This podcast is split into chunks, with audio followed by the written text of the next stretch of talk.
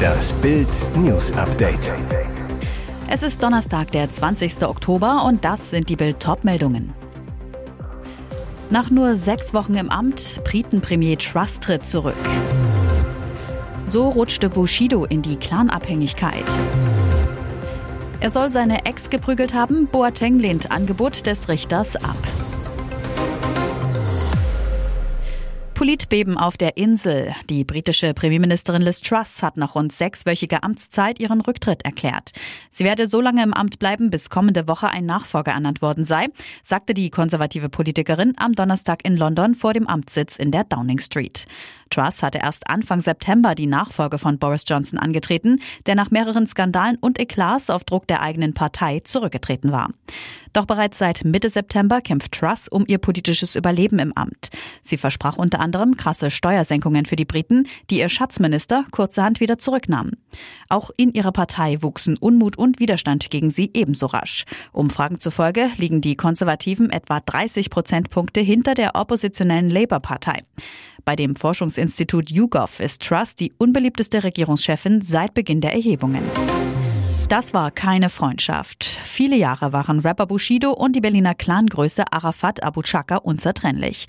Zunächst hielt sich Arafat im Hintergrund, später suchte er förmlich das Blitzlichtgewitter an der Seite des Musikers, zeigte sich unter anderem mit ihm auf dem roten Teppich. Bushido gab in den Fängen des Clans nahezu sein gesamtes Leben auf, weil er Teil einer Familie sein wollte. Egal was Bushido in den Jahren bis zur Trennung von den Brüdern Yasser, Nasser, Rommel und Arafat machte, die arabische Großfamilie war fast immer dabei. Die sogenannte Freundschaft gipfelte mit einer Generalvollmacht, die es Arafat erlaubte, in die geschäftlichen Belange des Rappers einzugreifen und ihm freie Verfügung und vollen Zugriff auf dessen Konto gaben. Zusätzlich führte Bushido stets die Hälfte seiner Einnahmen an die Brüder ab. Dass es diese Vollmacht gab, wurde im Jahr 2013 bekannt. Bis zum großen Bruch zwischen den einstigen Freunden sind noch weitere vier Jahre vergangen. Heute, viele Jahre später, weiß Bushido, dass er damals seine Seele verkauft hat. In der neuen TV-Doku Bushido Reset sagt er, ich hasse Arafat aus meinem tiefsten Herzen. Während der gemeinsamen Zeit sind viele Dinge passiert, die Bushido in der Doku nochmals durchlebt und schildert. War es Sabotage? Kabel vor Schottland beschädigt? Internet down. Die Shetlands liegen nordöstlich von Schottland. Wird das Inselparadies, das bekannt für seine Landschaft und die putzigen Ponys ist, jetzt zum Schauplatz des nächsten Unterwasserkabelkrimis? Wie die BBC meldet, wurde die Kommunikation stark beeinträchtigt.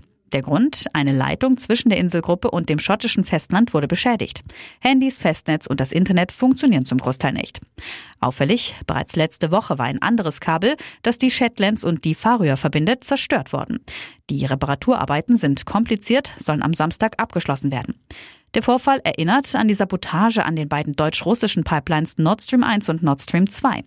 Bezüglich der kaputten Leitungen vor Schottland sagte Chief Inspector Jane McKenzie, wir gehen davon aus, dass es Fischerboote waren, die das Kabel beschädigt haben.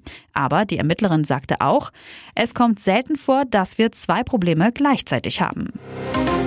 Angebot abgelehnt. Ex-Nationalspieler Jerome Boateng steht vor dem Landgericht München I im Berufungsprozess. Der Vorwurf Körperverletzung. Boateng soll seine Ex geschlagen haben.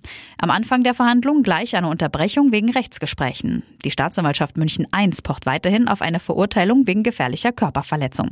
Richter Andreas Forstner wollte ein schnelles Verfahrensende, um allen Beteiligten ein ungutes Verfahren zu ersparen.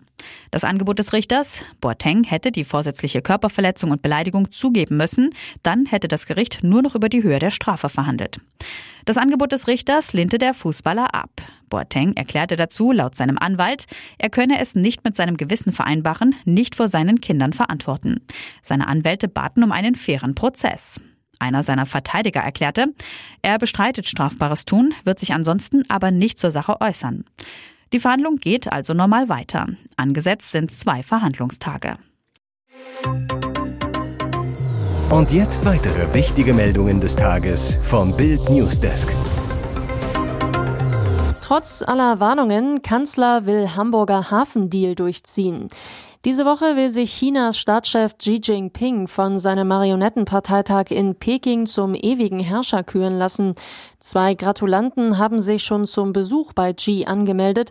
US-Präsident Joe Biden und Kanzler Olaf Scholz, dessen China-Politik nur in Ansätzen erkennbar ist.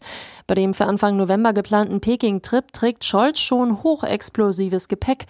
Seine Außenministerin Annalena Baerbock mahnt klare Kante an bei Menschenrechten und Kriegsdrohungen.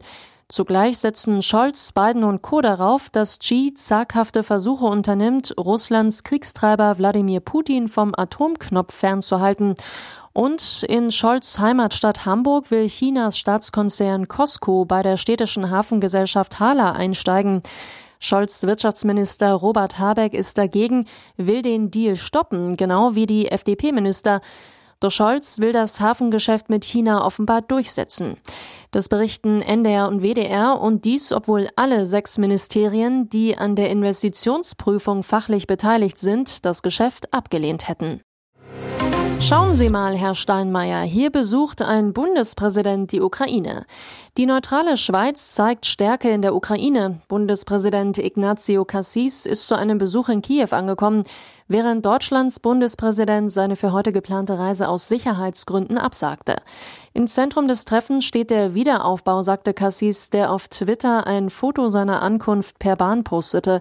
Gestern hatte Bild erfahren, dass Bundespräsident Frank-Walter Steinmeier seinen seit Wochen geplanten Besuch in Kiew abgesagt hatte. Stattdessen will der Bundespräsident heute mit Zelensky telefonieren. Offenbar haben andere Länder aber nicht die gleichen Sicherheitsbedenken wie Deutschland. Am Mittwoch hatte schon Griechenlands Außenminister Nikos Denias Kiew besucht. Ein ukrainischer Regierungsbeamter sagte am Mittwoch zu Bild, während der Bundespräsident seinen Besuch absagt, gibt es viele internationale Diplomaten und Gäste, die gerade jetzt in der Hauptstadt Präsenz zeigen wollen. Ihr hört das Bild News Update mit weiteren Meldungen des Tages. Was für eine unfassbare Tat. In der Gemeinde Großstrümkendorf in Mecklenburg-Vorpommern haben Brandstifter eine Unterkunft für Ukraine-Flüchtlinge angezündet. Lichterloh stiegen die Flammen in den nächtlichen Himmel, zerstörten fast das komplette Gebäude. Das Feuer war Mittwoch gegen 21.20 Uhr an einer Außenwand am Haupthaus des redgedeckten Hotelkomplexes Schäfereck ausgebrochen. In dem Hotel waren seit März dieses Jahres 14 Flüchtlinge aus der Ukraine untergebracht. Am Abend des Feuers waren zusätzlich noch drei Mitarbeiter des Roten Kreuzes vor Ort. Die Flammen griffen rasend schnell auf das Dach über, was sich sofort entzündete. Verletzt wurde zum Glück niemand. Nach jetzigem Stand konnten alle 14 Bewohner unverletzt aus der Einrichtung gebracht werden. Den drei Mitarbeitern ist auch nichts passiert, sagte ein Sprecher des Landkreises Nordwestmecklenburg. Die Polizei geht eigenen Angaben zufolge von Brandstiftung aus. Noch am Tage des Feuers hatte die Polizei die Unterkunft wegen einer Hakenkreuzschmiererei auf dem Eingangsschild aufgesucht. Auch aus meiner langjährigen Erfahrung als Feuerwehrmann gehe ich derzeit davon aus, dass das Feuer absichtlich gelegt wurde, erklärte Landrat Tino Schumann. Die Nachricht war ein Schock für alle Fans. Schlagerstar Matthias Reim sagte seine Konzerte ab, der Grund ernste gesundheitliche Probleme. Jetzt diese schöne Botschaft, es geht ihm wieder besser. Über seinen Konzertveranstalter Semmel Concerts ließ Reim Auftritte im September und Oktober aus gesundheitlichen Gründen absagen. Er müsse in intensive ärztliche Behandlung.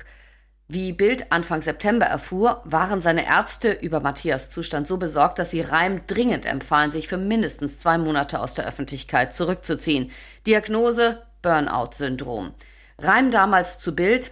Ich muss alle für die nächsten beiden Monate geplanten Auftritte absagen. Ich habe ein starkes Burnout-Problem.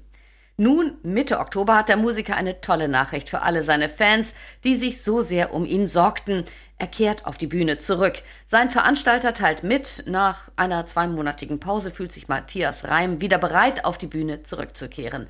Wann das sein wird, steht auch schon fest. Den ersten großen Auftritt nach seiner gesundheitsbedingten Zwangspause wird er bei Die Schlagernacht des Jahres am 29. Oktober in der Rudolf Weber Arena in Oberhausen haben. Hier ist das Bild News Update. Und das ist heute auch noch hörenswert.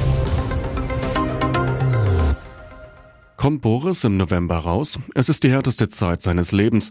Tennislegende Boris Becker sitzt seit dem 29. April wegen Insolvenzstraftaten im Gefängnis.